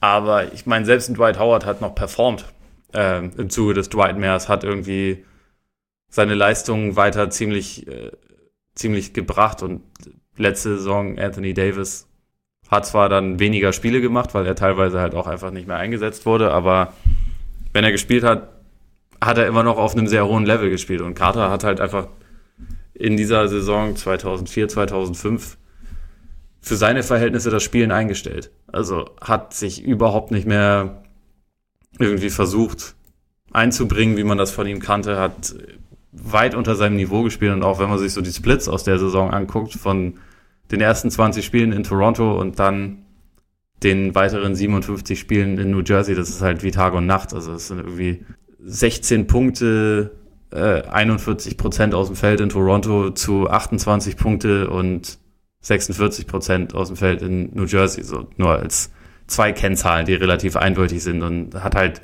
ja im Prinzip die Arbeit verweigert und hat auch, das ist irgendwie wo man dann schon das Gefühl hat, da müsste ihm ja irgendjemand was getan haben, damit man das so macht. Er hat halt seinen Wert so weit runtergetrieben, dass die Raptors für ihn halt auch gemessen an dem Status, den er vorher eigentlich mal hatte, quasi gar keinen Gegenwert bekommen haben. Das ist halt irgendwie so ein bisschen, bisschen was, was mir da schon echt sehr sauer hängen geblieben ist bei ihm, weil es meiner Meinung nach unnötig war. Natürlich können da jetzt auch noch irgendwelche Sachen im Hintergrund passiert sein, aber das hat den, den Raptors als Franchise ja fast das Genick gebrochen. Ja, also da auf jeden Fall. Ich glaube, wobei da, das ist halt auch, also wie du sagst, ich glaube, ich habe, was ich gelesen habe, ist halt, glaube ich, schon so ein bisschen eine zweischneidige Geschichte, einfach weil er, glaube ich, also was ich gelesen habe, in dem Sommer vorher eben, also sie haben ja die Playoffs verpasst 2004, also auch er der Verletzungsprobleme und dann ähm, ist er zum Teampräsidenten hingegangen, um halt so ein bisschen zu schauen, wie es halt weitergeht. Und da wurde ihm halt versichert, dass man schon konkurrenzfähig bleiben will. Und dann wurde halt neuer GM verpflichtet, neuer Coach mit Sam Mitchell und da war die Marschroute Rebuild. Und es war natürlich dann für ihn in seiner Situation dann. Stimmt, hatte man auch gerade Chris Bosch gedraftet. Man, und man ist halt, er war, er war quasi der, ja, war noch ein veritabler Superstar und ist dann aber halt in der Situation, auch, auch eine komische Herangehensweise, finde ich, als Team. Also auch wenn, wenn natürlich was schiefgegangen ist, aber zu sagen, ich habe einen Superstar in meinen Reihen und, und äh, habe den auch noch länger unter Vertrag. Also er hat ja nicht, nicht weit vorher diesen, diesen, diese Vertragsverlängerung unterschrieben über sechs Jahre. Und dann zu sagen, okay, wir, starten jetzt ein Rebuild. Also schwierig, zumal eben vorher was anderes versprochen wurde. Und ich glaube, dadurch sind dann eben diese atmosphärischen Störungen entstanden. Das natürlich dann der Weg zu sagen, okay, ich ähm, spiele jetzt nicht mehr das, was ich kann dass das nicht unbedingt der richtige Weg ist, ist, ist klar, wobei ich habe, es gab dann, also ist natürlich dann auch Spekulation, dass, dass Mitch ihn dann teilweise auch im vierten gebencht hat, um halt so ein bisschen halt so die, die Marschroute nochmal zu verdeutlichen. Also ich glaube, das war einfach von beiden Seiten nicht optimal und er hat aber auf jeden Fall seinen Beitrag geleistet und dass dann eben einfach zu wenig Gegenwert kam ist, und das halt, das dann im Endeffekt irgendwo nicht in Ordnung ist, ist natürlich, ist natürlich schon irgendwie klar. Und dann gab es dann irgendwie auch doch das Interview, ne, wo es dann so ein bisschen darum ging, ob er denn richtig gearbeitet hätte. Ja, wo er das ziemlich klar zugegeben hat, dass er es nicht gemacht hat, ne? Ja, er sagt halt, also, sein, also es war die Frage, ob er sich, es war TNT-Interview und da hieß es, ähm, ob er sich so hart gepusht hat, wie er gesollt hätte. Und da hat er gesagt, in, in years past, no. I was fortunate to have the talent. You get spoiled when you are, you are able to do a lot of things. You see that you you don't have to work at it. Now, with all the, all the injuries, I have to work harder. I'm a little hungrier. Getting a fresh star has, has made me want to attack the basket also das wurde ja so interpretiert, so nach dem Motto, ja, ich hatte keinen Bock mehr und habe nicht mehr, habe halt nicht mehr das gegeben, was ich wollte. Und da hat selbst äh, hier John Thompson das Interview geführt, hat dann gesagt, also er hat ihm das nie gesagt. Ähm, er hat nie gesagt, dass er einfach aufgeben wollte, sondern dass er ausdrücken wollte, dass er es halt jetzt jetzt besser machen will, sozusagen. Carter ging in die ähnliche Richtung und ich würde es jetzt für mich auch vielleicht so ein bisschen interpretieren, dass es halt so auch so ein Ding ist, wenn du als, als junger Spieler, also ich meine, er kam in die Liga, super Athlet, alles wunderbar funktioniert, es geht alles wie von selber. Und dann ist wahrscheinlich, es kann es für mich auch so ein Mix aus Jugend in Anführungszeichen und halt alles fällt mir zu sein, dass du dann eben, dass deine Arbeitseinstellung noch nicht so intensiv ist. Und irgendwann kommen dann Verletzungen dazu, du musst mehr machen, du musst mehr investieren, um noch auf ein gewisses Level zu kommen. Und in dem Moment realisierst du dann, was eigentlich möglich gewesen wäre, wenn du den, dieses Mindset von Anfang an gehabt hättest. Und ja. in die Richtung kannst du mich auch gehen. Ich weiß, also man kann es auf mehrere Arten interpretieren. Also er nimmt ja für sich in Anspruch, dass er das, dass so seine Aussagen da so ein bisschen aus dem Kontext gerissen wurden und eben halt nicht das, nicht das wiedergegeben wurde, was er eigentlich sagen wollte. Ja, nee, also mag auch gut sein. Ich meine, das ist halt irgendwie wirklich, glaube ich, so mit dem ersten Spiel in New Jersey dann direkt losging, dass er halt wieder der Alte war. Auf einmal ist natürlich nicht so einfach zu erklären, ja, aber ja. grundsätzlich nee, ist, ja. da, ist da, glaube ich, schon viel Wahres dran. Und ich meine, das hat er ja auch, glaube ich, an mehreren Stellen auch zugegeben. Das ist halt, und ist auch logisch, weil ich meine, wenn man so, sage ich mal, gesegnet ist, was die individuellen und athletischen Fähigkeiten und so angeht, dann, dann nimmt man sicherlich wenn man jetzt nicht irgendwie gepolt ist wie jetzt ein Kobe oder auch ein LeBron, die halt einfach immer an sich arbeiten wollten, dann nimmt man vielleicht so ein paar Sachen einfach ein bisschen lockerer. Also ja. das, das ist ja auch was, was, was T-Mac eine Weile vorgeworfen wurde. Und da sind sie jetzt auch nicht die einzig, einzigen Spieler. Also nee. vor allem, also da, das mag definitiv sein. Übrigens nur mal ganz kurz, weil es äh, Chronistenpflicht und so. Der Trade damals war Carter zu den Nets für Alonso Morning, Aaron Williams, Eric Williams und zwei Erstrunden-Picks. Aus diesen Erstrunden-Picks, Erstrunden-Picks wurden Joey Graham und Ronaldo Borgman, also absolute Supertypen. Ja. Und Alonso Morning ist gar nicht erst nach Toronto gereist. Also das war der eigentlich klar beste Spieler, den sie zurückbekommen haben. Der wollte aber nicht nach Toronto, wurde sofort wieder entlassen und hat sich dann, glaube ich, sogar noch entweder in der Saison oder in der Saison drauf wieder den, äh, ist, ist er dann irgendwie nach Miami gegangen. Ja, da hat er noch seinen Titel geholt, dann 2006. Genau. Ja. Ja, also stimmt. Also ich meine, die Raptors haben auf jeden Fall bei dem Trade viel verloren und äh, wie du sagst, die Tatsache, dass Carter dann mit Ankunft in New Jersey auch wieder deutlich mehr gezeigt hat, deutet schon irgendwie auch darauf hin. Aber wie gesagt, es waren halt einfach, also er hat da sicherlich nicht die eleganteste Figur abgegeben und hat da sicherlich auch, da, da ist sicherlich auch Kritik angebracht, aber es sind halt mehrere, Einf also mehrere Faktoren, die da einfach mit reingespielt haben. Und auch halt von Raptors ja, ja, hat man da, sieht so aus, als sei es nicht perfekt gelaufen. Übrigens noch ganz kurz, weil ja. es mir gerade einfällt, in dieser Netzzeit, also in seiner ersten Saison dort, da hat er auch noch einen Move gemacht, der für mich immer einer der ganz großen war, weil ich den damals auch das äh, auch live gesehen habe, also nachts, nicht äh, in der Halle, sondern äh, halt vom Fernseher, aber wo er gegen die Lakers zum Korb zieht und kurz hinter der Freiwurflinie dann springt und sich halt so mit einem 360 Korbleger komplett rumdreht um seinen Verteidiger und den dann easy reinlegt ja, und halt auch ja. es kann eigentlich nicht wahr sein, dass ein Mensch sich so bewegen kann. Ja. Also im Spiel, so beim Dunk Contest oder so hat man sowas ja schon schon gesehen, aber im Spiel das macht irgendwie überhaupt gar keinen Sinn. Viele werden den äh, Move wahrscheinlich auch schon mal gesehen haben und das war so ein Ding, wo ich einfach nur, äh, ist das jetzt gerade echt passiert? Also, das ja. ist einfach völlig krass. Ich erinnere mich, ich erinnere mich. Und das ist auch, das ist auch ein großer Teil seiner Legacy, ist halt dieses, dass er halt eben nicht nur dieser unfassbare Lied war, sondern dass halt aber sein, sein In-Game-Dunking, also es war zwar kein Dank, aber das halt, also da ist er ja relativ einstimmig so der Beste, den es so gab, den wir so erleben durften. Ja, wir gehen zur Legacy über. Hätte ich jetzt. Weil dann, das war auch mein erster Punkt, den ja. ich da aufgeschrieben habe. Der beste In-Game-Dunker, den ich je gesehen habe. Also, ja. Ich habe jetzt nicht die komplette Karriere von Dominic Wilkins und auch nicht von Michael Jordan mitverfolgt, die man da bestimmt auch irgendwie mit reinnehmen ja. kann, aber nee, also von den Leuten, die ich, die ich gesehen habe, ganz klar Carter, das ist auf keine Diskussion. Bin ich, bin ich absolut bei dir. Und dann eben, aber er war halt eben nicht dieser eindimensionale Stopfer, sondern ja, also er war einer der besten, besseren Two-Guards. Achtmal All-Star, Olympiagold, Hast du schon gesagt, einmal All-NBA Second Team, All-NBA Third Team, Rookie of the Year, Slam Dunk Champ. das ist auch eine geile Statistik, habe ich irgendwo zufällig gelesen. Erster 40-Jähriger mit mindestens drei Dreiern in einem Playoff-Spiel. Gut, dass er den dritten noch gemacht hat, weil zwei hat wahrscheinlich schon jemand gemacht. Vor ihm. Es geht nichts über Cherry-Picking. Ja. Ich liebe das bei diesen Statistiken. Genau. Aber äh, ich meine, ist einfach der, immerhin momentan, stand jetzt, stand heute der 19. beste Scorer der NBA-Geschichte insgesamt. Ähm, und der älteste Spieler der Geschichte mit äh, plus 20 Punkten. Mit 41. Bisschen älter Hat sich recht lange gehalten, der Mann. So ist es, so ist es. Und ich meine, er wird wahrscheinlich, also seine, seine Legacy wird weiterleben. Also ich glaube schon, dass man sich an ihn auch noch in 20, 30, 40 Jahren erinnern wird. Ja, wegen den Danks. Ja. Also ich glaube nicht, dass jetzt irgendwie das, das andere überdauern wird und auch dieses, ähm, dieses Rollenspieler-Dasein, was wir, also was, glaube ich, alle Leute, die es über die letzten Jahre live mitverfolgt haben, schon absolut beeindruckt hat. Ich glaube nicht, dass das jetzt in 20, 30 Jahren noch Thema sein wird, nee, aber die Moves, die ja. er ausgepackt hat und das wirklich in, äh, zu Beginn seiner Karriere in jedem Spiel, das gab es auch so ein Zitat von Paul Pierce, dass er das irgendwie in, in jedem Spiel hatte er fünf, sechs dieser Momente, wo man einfach nur dachte, so, meine Güte, so, ich will jetzt nicht auf der falschen Seite vor einem Poster auftauchen. Ja. Ähm, das wird überdauern. Also ich glaube, in der Hinsicht ist er dann auch, auch eine Art Pionier. Auch wenn er, ich meine, was halt irgendwie so ein bisschen schade ist, er hatte, finde ich, das Talent, um für weitaus mehr in Erinnerung zu bleiben. Also weil er, er kam in die Liga und hatte eigentlich so ziemlich alles. Also sein Wurf war von Anfang an sehr gut. Also auch, glaube ich, sogar den anderen guten Scorern in seiner Zeit fast ein bisschen voraus und so. Er hatte diese Athletik, er, er konnte ja im Prinzip alles.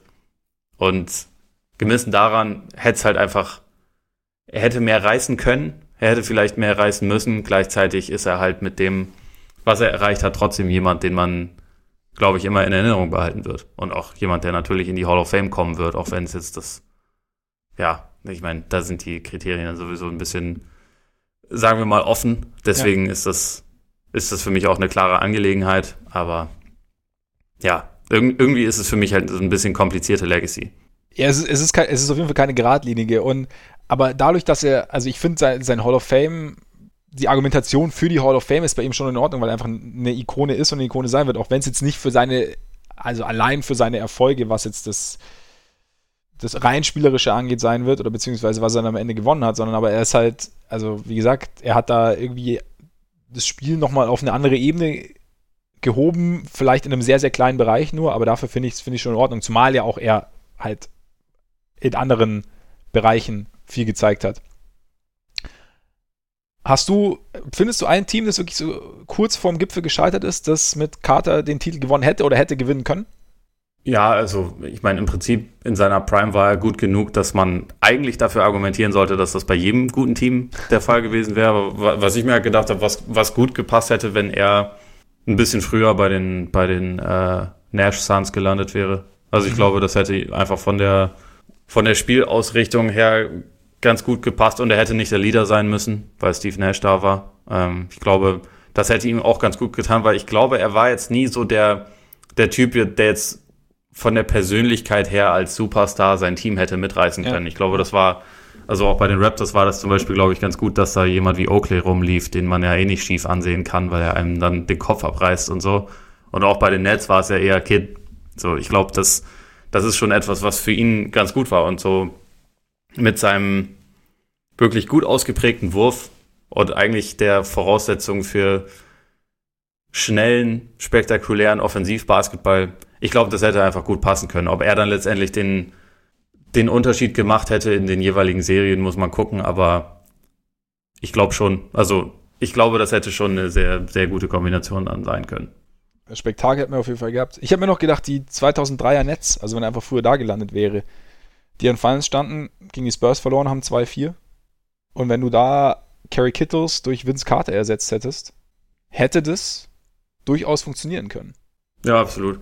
Vielleicht müssten wir das so ein bisschen so umdefinieren, dass man sagt, man nimmt dem Team dann zumindest den zweitbesten Spieler oder so und ersetzt ihn durch Carter, weil sonst, wenn du Rollenspieler für Star tauscht, dann muss das ja ja gut, ja gut, klar, werden. klar, auf jeden Fall, auf jeden Fall. Das könnten wir, könnten wir natürlich machen. Wenn jetzt statt Richard Jefferson da gewesen wäre. Ja, das kann sein. Das Wobei kann ich glaube, ich glaube, ich hätte dann wahrscheinlich noch auf die Spurs gesetzt, aber vielleicht hätte er einfach so dieses Single-Game-Potenzial ein bisschen steigern können. Ja, ja. Genau, genau. Und dann hätte er halt, du, er, er hätte halt diese, diese ähm, Chemie mit Jason Kidd irgendwie entwickeln können. Vielleicht, die, die dann den Ausschlag hätte geben können. Weil sein offensives Potenzial, so gut Richard Jefferson ja zu seiner Glanzzeit auch war, war, war noch ein bisschen höher im Endeffekt. Ja. Und äh, da, da wäre vielleicht was ganz, ja, wäre vielleicht was gegangen. Ich hätte die Kings auch noch ganz interessant gefunden, die 2002er Kings. Eigentlich aber die von vorher, weil ich ihn gerne mit Jason Williams zusammen hätte spielen sehen. Ja, na, tatsächlich. Das ist so. Das hätte, hätte, also die hätten nichts zusammen gewonnen, nee, aber sie hätten, sie hätten unsere Herzen gewonnen. Ja, definitiv. so. Definitiv. Jason Williams ist auch so einer, da sollten wir vielleicht nochmal äh, so beim Hartholz vielleicht hinschauen. Sehr gerne. Übrigens war der auch in diesem Draft, ne? In dem 98er, wenn Was? ich das jetzt nicht völlig falsch im Kopf habe. Der im 98er Draft? Ich gucke mal ganz kurz. Ich gucke mal kurz in die Flasche, wie spät es ist. Ah ja, doch, ja, tatsächlich, an sieben. An sieben gedraftet ja. worden. Zwei Plätze hinter Sergeant Vincent Lamar Carter. So ist es. So ist es. Und zwei vor Dirk Werner Nowitzki. Tja. Ja, ich, ich denke auch, mit, mit ihm müssen wir uns auf jeden Fall nochmal befassen. Ja, das sollten wir. Vielleicht auch in diesem Format, wer weiß. Möglich wäre es. Möglich wäre es. Wäre auf jeden Fall interessant. An dieser Stelle übrigens natürlich, wenn wir schon beim Hardholz sind, wir haben es vorher äh, zum Einstieg vergessen zu erwähnen, auf unserer Patreon-Seite könnt ihr momentan natürlich all unsere Es war einmal Folgen anhören. Denn wir haben alle Zeit, das heißt, wir brauchen alle Unterhaltung und deswegen nicht nur für unsere Patreon-Freunde, sondern für alle gerade, es war einmal auf, den ha auf dem Hartholz mit Michael Jordan, Kobe natürlich, Shaq, Hakim, es gibt viel zu hören. Und äh, natürlich auch, dass das Chronistenpflicht und so, dass das nicht verloren geht. Korpiger, patreon.com slash Korpiger Podcast und Korpiger in dem Fall mit. Ah, eh. So sieht das aus. Also, falls ihr was braucht, falls ihr, falls ihr Unterhaltung braucht momentan zu Hause, schaut gern da vorbei. Genau. Und äh, da jetzt wahrscheinlich relativ viele Leute sich alte Spiele angucken, wenn da was dabei ist, wo ihr denkt, das sollten wir unbedingt besprechen, dann könnt ihr uns das natürlich auch gerne schreiben. Und ich möchte jetzt noch kurz äh, eine Bonuskategorie vorschlagen. Ja. Ähm, weil ich auf der Basketball Reference Seite von Vince Carter bin und da mich jedes Mal wieder über die ganzen Spitznamen freue. Ich lese sie mal ganz kurz erst vor. Mhm. VC, Vinsanity, Air Canada, Half Man, Half Amazing, Flying Man und Sunshine. Ich weiß nicht, ob ihn wirklich schon jemand jemals Sunshine genannt hat, aber egal.